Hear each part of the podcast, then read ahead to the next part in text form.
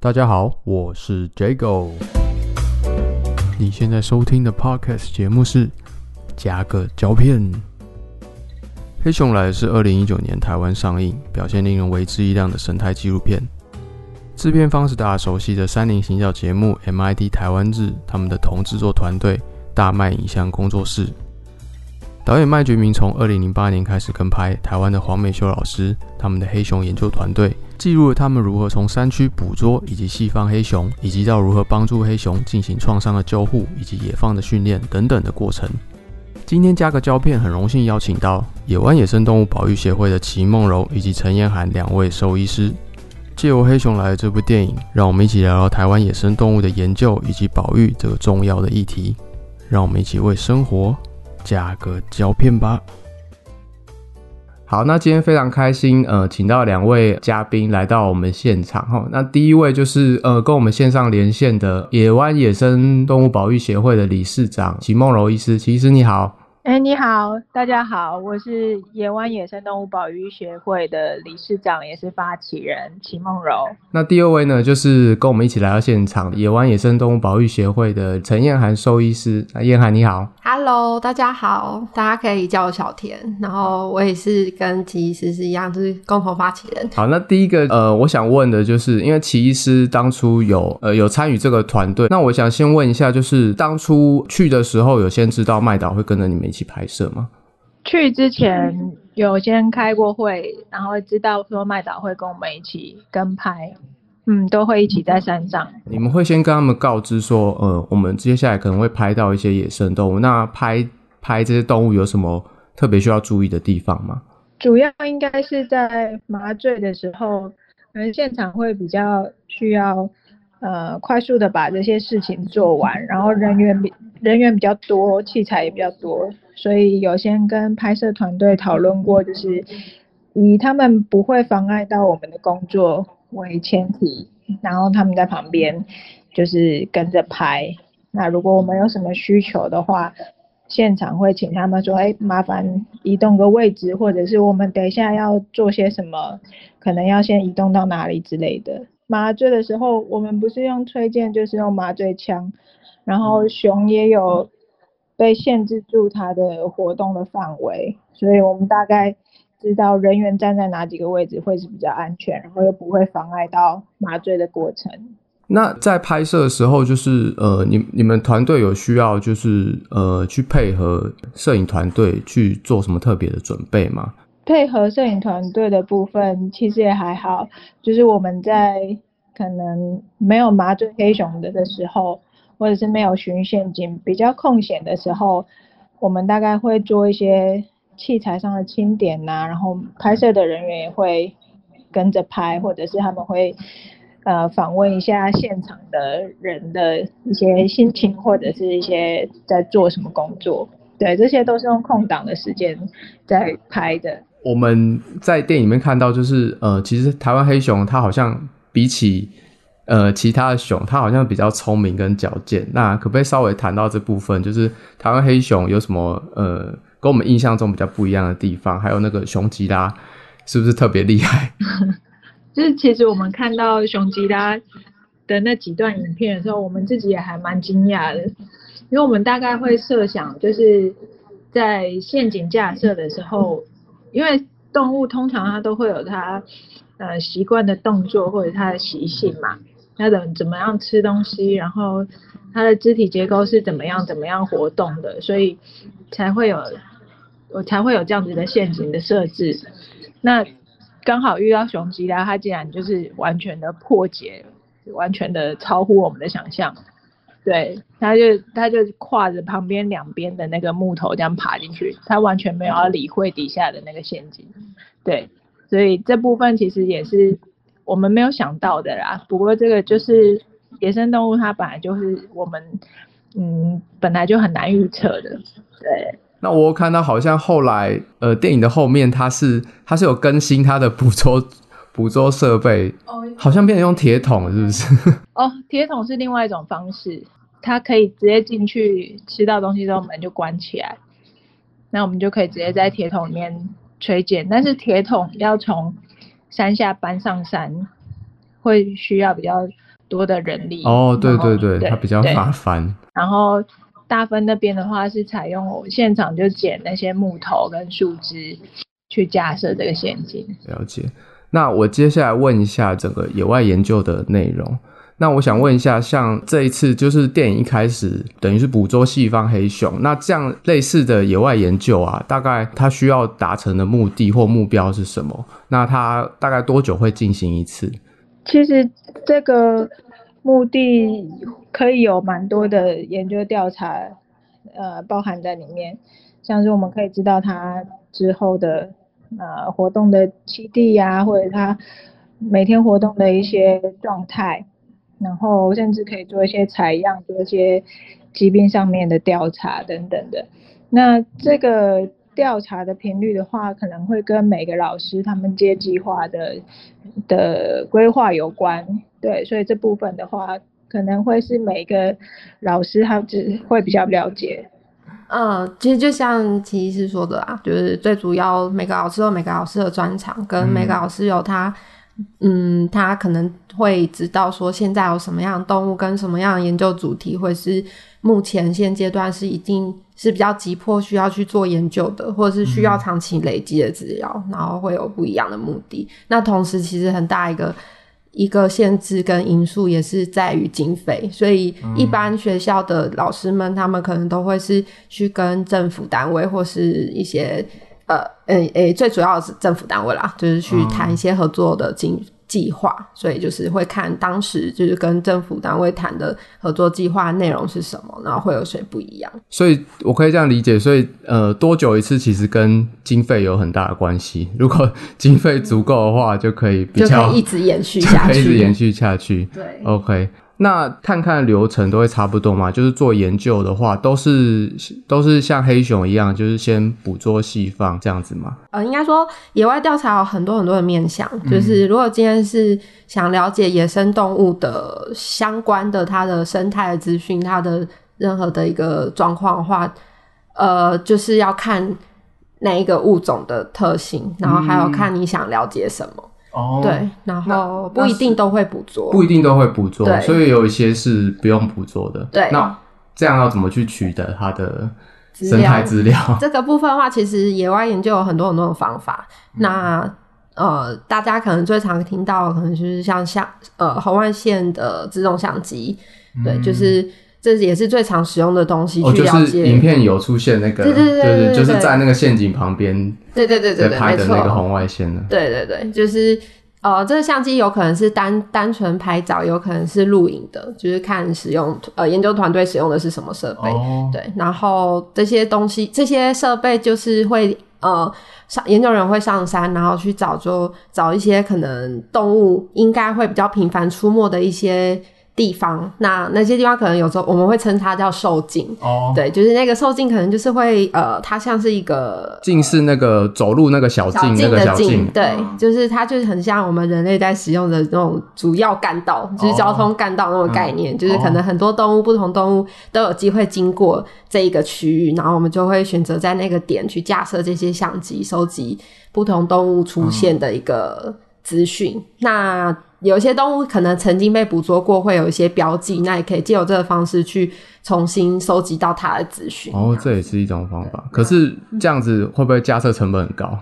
变成摄影机要摆很多？是啊，是啊，一台大概要一两万以上，而且还要面临有可能会被拆掉？对被拆掉、被偷走的的的可能性。偷走是是拆掉是动物会去撞，还是人会去？呃，通常动物撞它应该不至于消失啦，就是可能它就会摔在地板之类的嘛。那但通常我们看到就是它连整个就是我们钉在树上的那个一个装置都消失，哦。或是整个我因为我们通常会用铁链把它锁住，哦。当然就是可能整个铁链被夹断，就是所以那一定很明显是人为的。对，那我我看到那个电影里面也有那个黑熊，它在呃追踪的项圈，所以它也是一种追踪的设备嘛。是是是，就是呃，如果我们今天研究目的想要去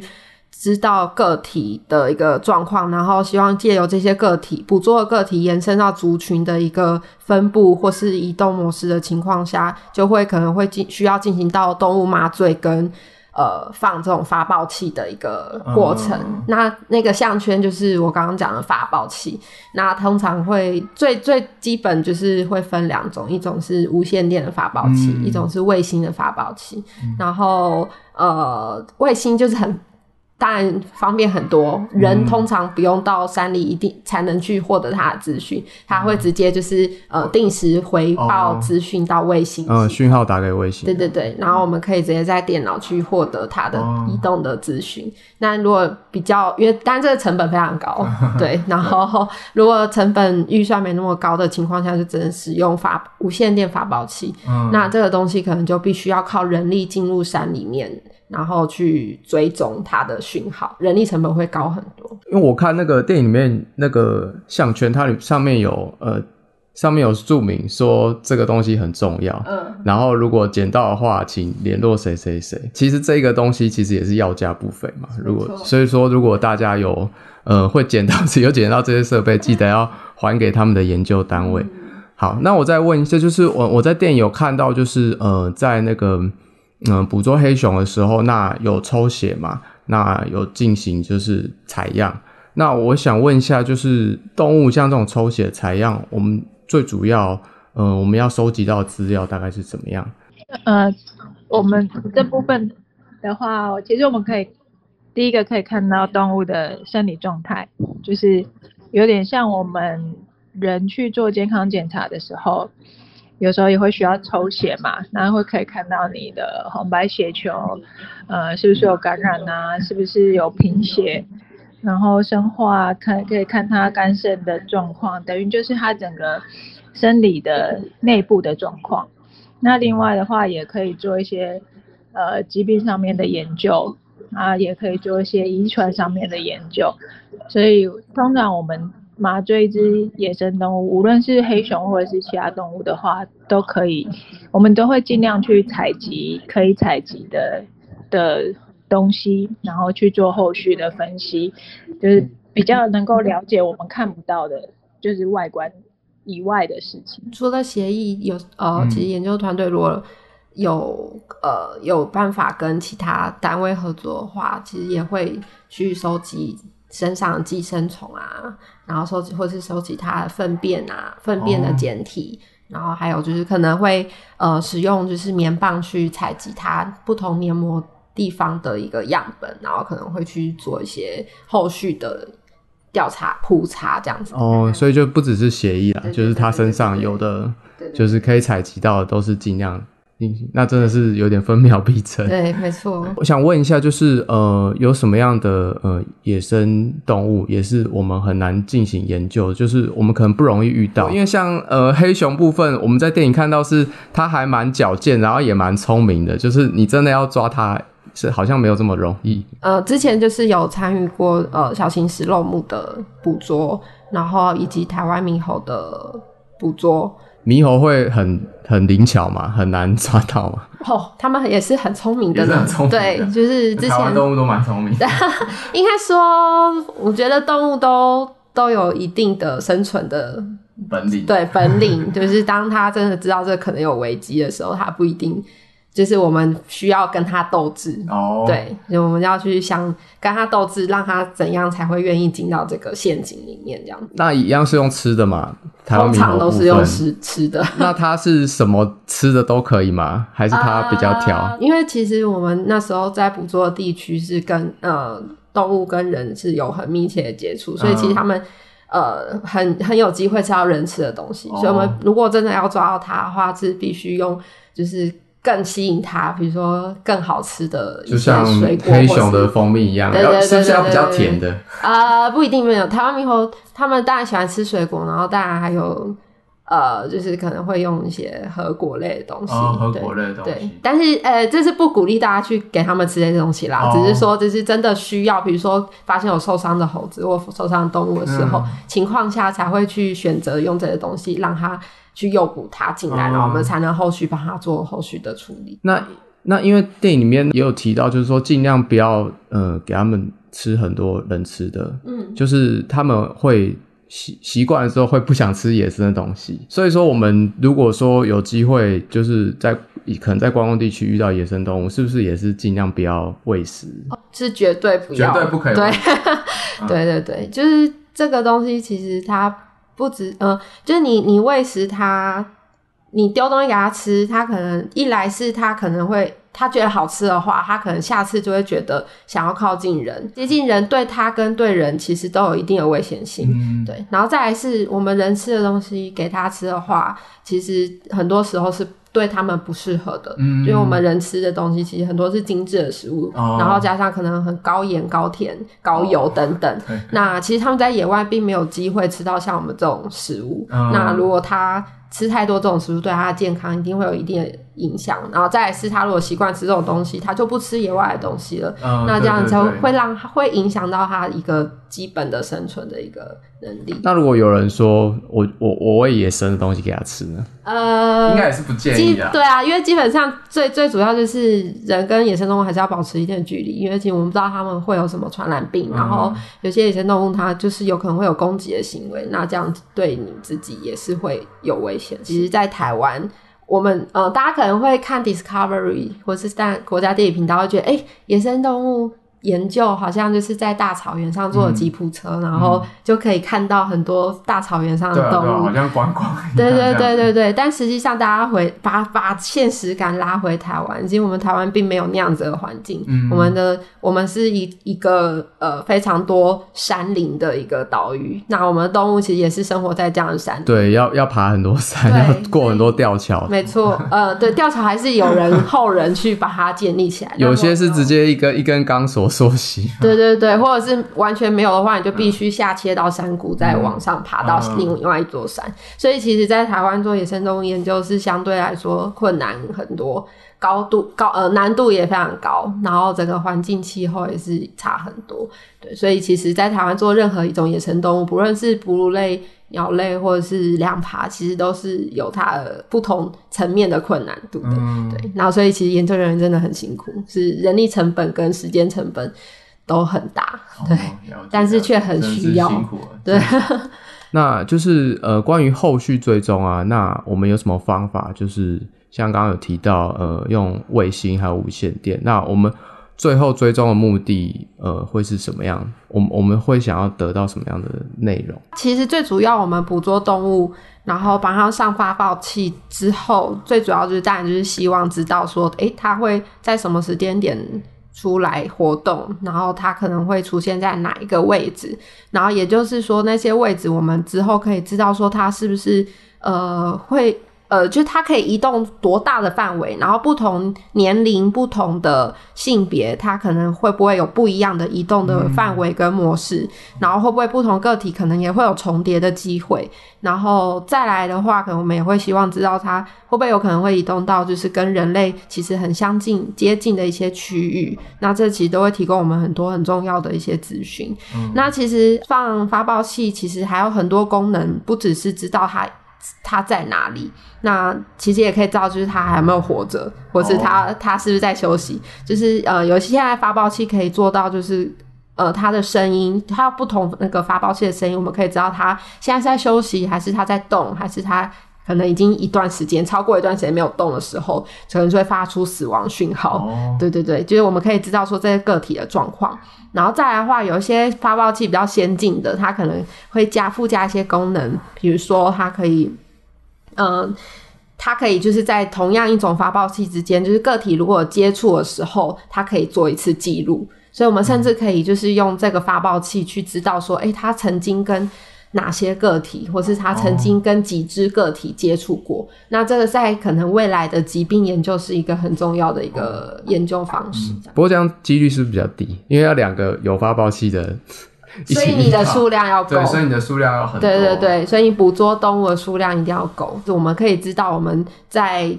帮在麻醉它之后，所有我们做的事情对它的影响到底是什么？比如说，或者是我们也放呃救援了一只动物之后，这只动物它有没有真的安全的生活在我们野放的地方？然后以及后续更多延伸的一个研究，这样子。嗯了解。好，那我接下来问的就是呃，关于野生动物会受伤的呃原因，因为我们在电影里面看到，就是几只黑熊啊抓到不时候就已经有断掌的状况。那电影里面其实没有呃很多解释这部分的状况。那我们野生动物在台湾，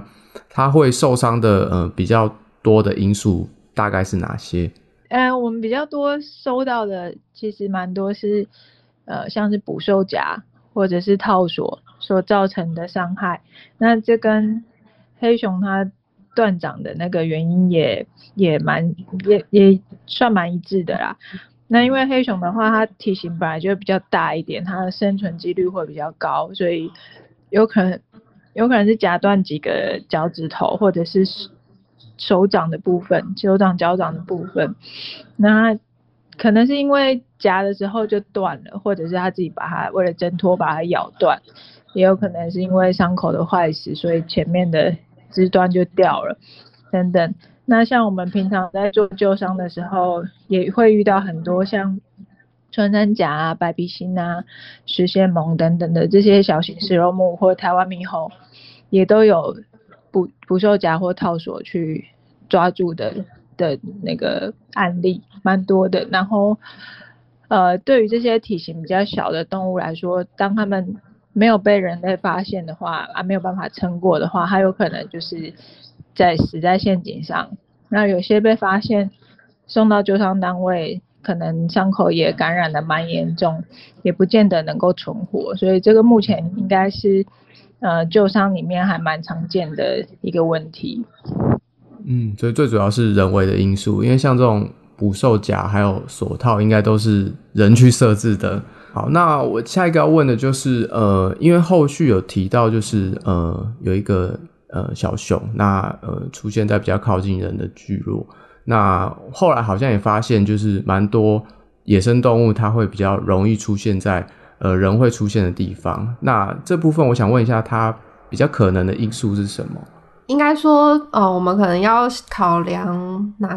不同的点嘛，那当然很大一个因素，动物会出现人群聚落，会不会就是我们的生活的地方跟他们生活的地方有很大重叠性呢？对，就是像石虎，为什么石虎现在冲突那么多？因为它就是一种生活在浅山区域的物种，它不是像可能黑熊或者像其他比较高山的呃物种，它们就是。就是会生出呃生活在就是比较高山的地方，那石虎基本上就是一个可能前山区域的一个物种，所以我们常常会看到很多就是路杀，或是他们有些人会抱怨他们可能会来攻击他们的呃。呃，饲养的动物等等的一些问题，那这个这个就是一个很重要的例子，就是他们的栖地跟人类的生活环境是有非常高的重叠性，对，所以我们很容比较容易看到这些动物的出现。那再来其他的话，可能也要考量到季节，就是呃，因为台湾是呃高很山很高嘛，然后然后又是在一个热带亚热带的区域，所以其实就是如果呃，春夏秋冬有些地方是很明显。那如果今天季节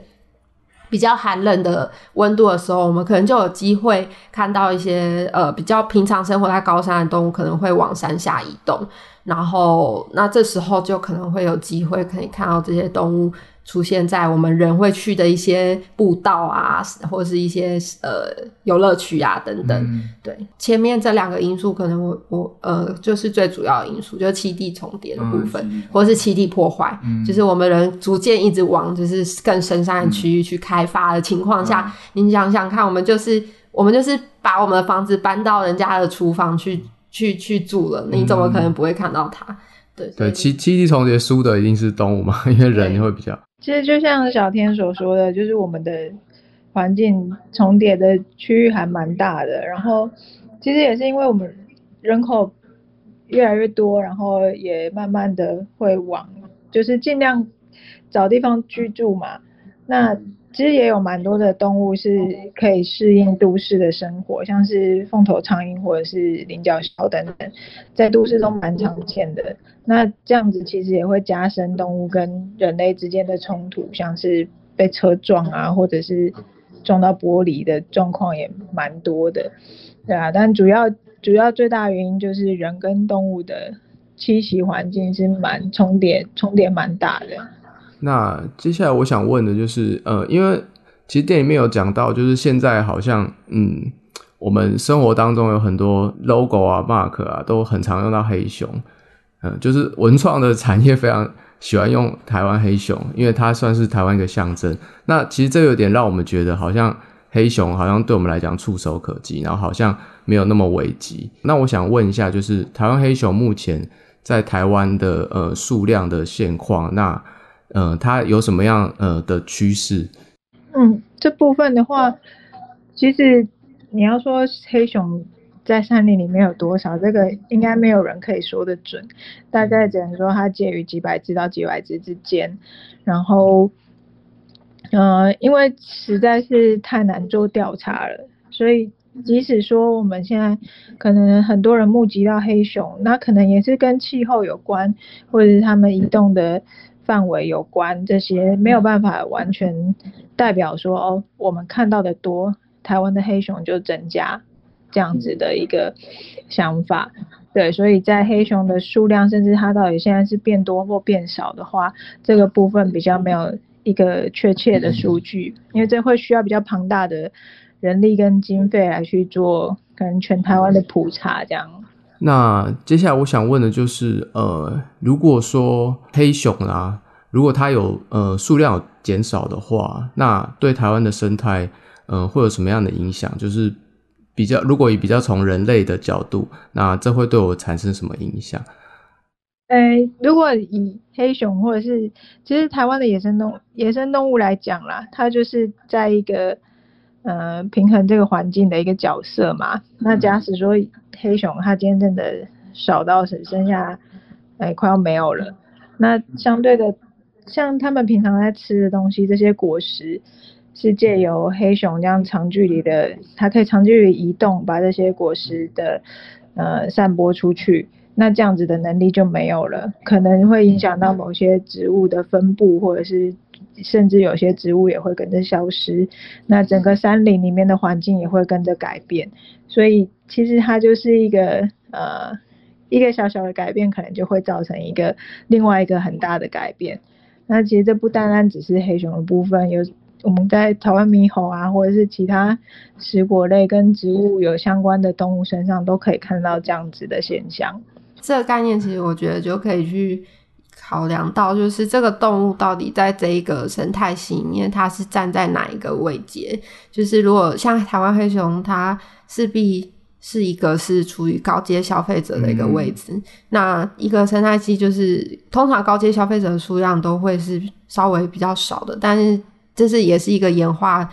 下来的一个状况。那当我们少了一只高阶消费者的一个动物的话，那我们相对下面就像一个网子网络一样，就是我们的影响想必是会非常大的。那就会像 Himo 所提到，就是可能他们食性的部分，可能在种子的部分就会减少。那再来会不会有一些呃？原本可能黑熊是它的天敌的一些物种，可能会因为这样子的原因，它可能数量没有办法受到一个自然的控制，然后可能数量会反而过多。那这种动物，假设它是一个平常就是喜欢去啃食一些植物的一个物种的话，那它会不会反而就是对这个森林又有另外一个层面负面的影响？其实有另外一个台湾的例子，就是像梅花鹿跟水鹿。嗯，对，那其实过去可能很久很久以前，台湾曾经有云豹。那或者是黑熊数量也是够多的，那他们可能可以去控制我们的水鹿跟对梅花鹿数量，但目前台湾的状况是，其实没有足够的这种高阶消费者去控制它们的数量，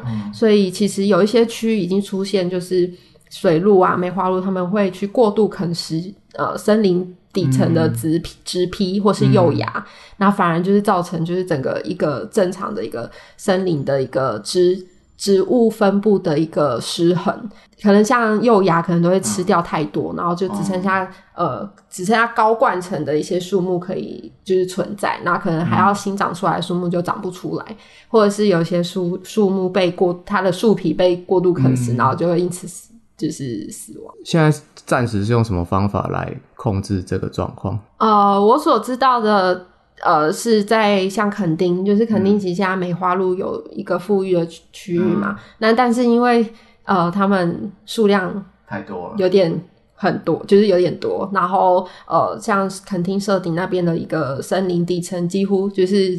你几乎看不太就看得到，但是但是都是很刚发芽出来那种小幼芽的植物。哦。那现在我知道他们会使用一些方法，比如说就是用铁网，就是围住一些植物。区域，让梅花鹿是进不去去嗯。吃那些纸皮的。所以其实这样其实也耗了很多成本，对就是我们如果没有做好这样生态保育，它破坏，其实我们后续其实等于要再花更多成本去解决这样的问题。对对对，嗯，台湾还有什么指标性的动物啊？其实呃面临的生存的危机，因为像现在我们一般电视上看到，大部分都还是以石虎为主。那有什么一般人可能在媒体上比较看不到的这样的动物？指标性的物种可能比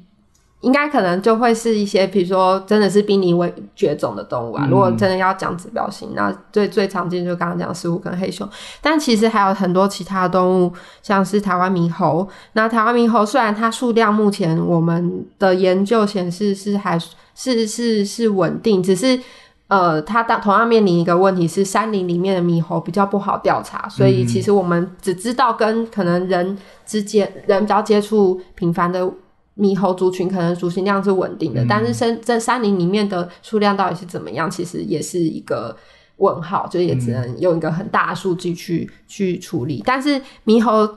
呃，在跟在平地的话，跟人的冲突就是一个很大的问题。嗯，对，就是他们呃，我们可能会常常会有。因为这样，呃，他们因为习惯人类，然后会习惯吃人类的食物，然后就会有一些呃冲突的问题出现，然后反而有时候有些人可能就会把他们冠上负面的一些评价，对，然后甚至会出手，会想要呃攻击他们，或或者是猕猴可能会攻击到人等等，嗯。对，那其实这些也都是一个一个问题。我觉得不同台湾的状况是不同物种它可能带出了不同的议题，嗯。对，像刚刚猕猴是人人猴冲突，那石虎就是栖地破碎化、重叠等等，然后还有山墙。那山墙的话，其实很大的一个议题就是流浪犬，嗯，对，就是我们会会去攻击，对，就是其实 Kimo 应该就是他非常接到非常多这种，嗯。就是都是流浪犬攻击嗯，的一个个体这样子。哦。好像好像石虎也会被呃，流浪犬攻击也会有。其实其实只要呃小型的动物都有机会啦，或是流浪猫都有。然后其他还有鸟类的话，像黑鸢，那像之前的红豆老鹰红豆，嗯，它的物种就是在指黑鸢。那黑鸢哦它们因为是、呃，他们是机会主义者，然后就是可能不会只有主动猎捕，他们也会喜欢去吃尸呃可能死掉的尸体。嗯那那在呃，就是在红豆田，就是他们因为怕小鸟会去啃食他们的那些植物，呃嗯小呃幼芽，然后会影响到农作物，然后所以哦可能他们会使用一些毒鸟的药剂，嗯。然后就会。在这些红豆田周围可能会有一些很多很多的这样鸟类尸体，然后结果黑鸢可能就是吃了这些鸟类尸体之后，这些毒鸟的药物累积在它身上，嗯。然后就可能会因此而死亡。对，那其实真的是不同种的，嗯，都会遇到不一样的议题。对，对，像两栖爬虫类啊等等走私的问题等等。对对，所以我们等于是要去关心每个动物它们遇到的状况是什么，然后、嗯，对，对，然后个别做可以的对话，个别做救救援跟解决这样的问题。对对对，呃，像我们个人啊，要怎么对呃台湾的野外生态保育尽一份心力？那我这边有举一个例子，就是说，像我们很常看到呼吁减塑胶，那最常看到的例子就是海龟，它可能呃吃了很多塑胶，或者是它呃鼻孔有插吸管。那我觉得这一阵子大家就很尽量不要用塑胶吸管啊，不要用塑胶袋啊，改用就是可以回收的东西。那我想问一下，就是对于呃台湾的野外生态啊，我们个人要怎么样做类似的呃方法，然后去尽一份心力？其实，在海洋或在山林里面都蛮多垃圾的产生。那呃，与其说可以用回收的东西，那倒不如说我们就尽量减少任何热垃圾的产产生。嗯，那这个是一个部分。那另外的话，像刚刚小天有提到很多呃野生动物面临到的环境上的问题，所以其实大家可以去多多关心这一方面的议题，那甚至是一些开发案、一些环评案，就是让大家可以多呃主动性的去关心。那越来越多人去关心的话，其实这部分会就是无论是政府单位或者是私人企业，都会就是做得更好啦。大家要团结，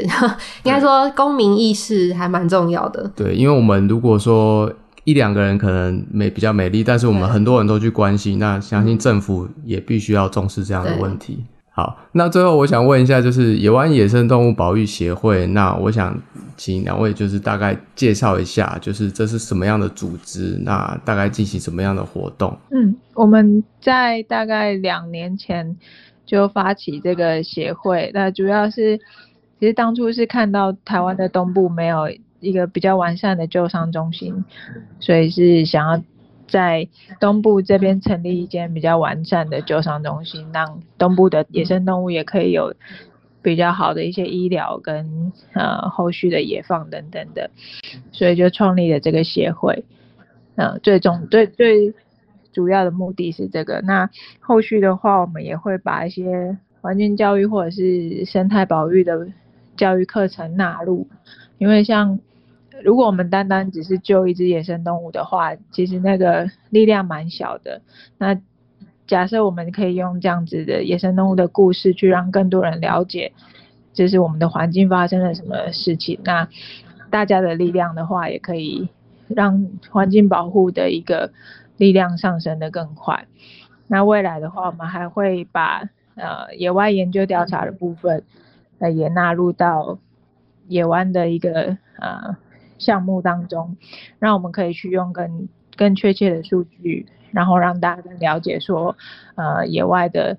一些野生动物的状况到底是怎样。东部医疗资源不足的部分，那可以稍微描述一下，就是医疗资源不足的现况，就是东西部有什么样的差别？哦，目前在野生动物救伤的话，比较完整的是，呃，政府设立或者是委托的几个单位，分别是。呃，台北有木栅动物园，然后中部有特生特生中心的野生动物急救站，南部这边的话有平科大的野生动物收容中心。那这几个是比较呃规模比较大一点的救伤救伤中心。那其他各县市其实会有一些县跟县市政府配合的鸟会啊，或者是 NGO 团体。那东部也有鸟会或者是。呃，相关的生态团体，甚至是地方的动物医院，跟县市政府配合去做一个特约的呃后送医疗的部分，但是没有办法是一个比较完整，包含医疗啊，包含野放训练，包含环境教育，或者是后续的生态研究这样子的一个场所在东部，所以我们才会想说到东部去设立这样子一个比较完善的中心。像野放训练，就是电影里面那个小熊在做野放的时候训练的区域。对，类似这样子。呃，跟对不同的物种，其实它的野放训练的需求会不一样，场地也会不一样。然后，那其实为什么要做野野放训练？其实。嗯，动物它被救援进来，那它当然也原本可能就是生活在野外，但是它有可能会呃在这个过程中它受伤，那我们不知道它受伤了多久，那它可能体态啊都会呃说不定可能有变得比较消瘦，然后再是它可能整有一些受伤的，比如说它可能有呃受伤，所以它变成飞行呃如果是鸟的话，它可能飞行的能力跟。呃，效果就会变差。那所以在这段时间，其实很重要，就是一定要让他们为呃恢复到他呃甚至超过他原本的一个体态跟健康的状况。然后再就是要训练他飞，因为就像我们人可能受伤需要做复健一样，就是我们可能会需要去重新练习我们的肌肉跟我们一个身体的协调度。对，所以像猛禽的话，训飞就是一个很重要的过程。然后再来就是要它能够。呃，精准的去恢复到，比如说它可能原本是需要抓鱼的鱼鹰，那我们可能就会需要就是呃创造一个类似水池的一个环境，让它能够有办法去抓到鱼，然后来吃。也就是在野放前，我们除了就是呃野放前，我们必须要有一个完整的一个评估表，然后去了解说这只动物它到底现在适不适合野放了，它的体态是不是 OK 了，健康状况 OK 了，然后。呃，是不是可以呃自自自我生存能力又恢复到原本的水准这样子？我看还有那个吃东西的训练嘛，也是要特别注意的。没错，嗯，就是呃，要尽量让他习惯吃野外的东西，对，不可以让他喂一些太多人类吃的东西，这样他之后会在野外会没办法找到食物吃。对，所以要让他习惯说哦，还有其他他在他原本的家里面就应该可以吃得到的东西，这样子。对，所以野放训练其实是在救援工作后面很大的一个环节，可是目前就是东部没有这样子的一个一个设施跟呃一个资源去做这些事情，然后从如果要做都要很往北往南送，然后通常动物都要经过历经就是长途跋涉，长途跋涉，对，然后就会如果动物的状况很危急的情况下，其实往往就是。都会来不及。那如果我们观众朋友想要了解，就是协会，那有什么样的搜寻方式？怎么样可以接触？目前协会的话，我们是有粉丝专业，那只要打 Y One 野湾就可以找得到了。就是只要打 Y One 野湾就可以找到，呃，野湾野生动物保育协会。我们目前就是在台东的池上，池上那边。对对对，那它的地理位置刚好是在花莲的。花莲跟台中交接的位置，那就是对，就是希希望可以就是帮助到整个东部的一个动物，就是因为 Kimo 还有我们大家整个团队花了一年多的时间在寻觅寻觅地点，然后后来终于有一个缘分，就是找到这个点，然后刚好是在一个交接的位置。好，那今天很高兴，我们今天跟两位问了很多，也获得很多相当宝贵的讯息。那我自己觉得，呃，生态保育的部分非常重要。那大家都要从个人从自己做起。那我们如果现在没有做的话，可能以后我们会付出更多的代价来去呃弥补我们造成的伤害。那节目的最后，那两位有没有什么讯息要呃跟观众朋友说的？呃，就是很感谢，就是这次有机会可以来到这个节目跟大家聊这件事情。那其实就是野生动物保育真的是一个需要大家。呃，愿意花时间去关心的一块，对，那就是大家其实只要能够先付出关心这个这这一步的话，其实就是一件非常重要的一步，对，那就是希望大家能够就是在自己能力所及情况下，就是多关心这一块，然后有机会可以多跟身旁的人聊这一块，这样子。嗯，对对对对对，就是你可能在 FB 啊，可能分享个暗赞啊，可能你觉得是一个小事，但是可能。嗯，累积起来也是非常重要一件大事。嗯，没错。其实做野湾这件事情，也是希望越来越多的人可以重视我们的环境。毕竟大家都是一同生活在这块土地上面的。那野湾目前也在为了东部的救伤中心正在进行我们的募款的计划。那我们是要，呃，希望能够募到第一笔金额，能够开始做那个我们场域的一些整修，让它。变得更适合野生动物的医疗以及住院，还有后续的野放的空间。那这个部分的资讯的话，都可以在野湾的粉砖上面看得到，就是也可以嘛，大家也可以动动手指头去粉砖上面帮我们了解一下。那今天节目就差不多到这边，那非常感谢各位两位嘉宾到现场来，然后跟我们分享。好，谢谢齐医师，谢谢，好，谢谢小天，谢谢。好，那我们今天节目就到这边结束，拜拜，拜拜，拜拜。Hello，我是 Jago，喜欢今天的节目吗？如果你们有其他问题或想要跟我分享的内容，欢迎到 Facebook 搜寻 Jago Lee，J A G O L E E。或是到 Instagram 搜寻加个胶片，到我的专业留言，或是你也可以搜寻 Hashtag 加个胶片黑熊来了，或是搜寻 Hashtag 加个胶片零三，找到这一集的贴文，留言给我你对他的想法。事不宜迟，马上解锁你的手机吧。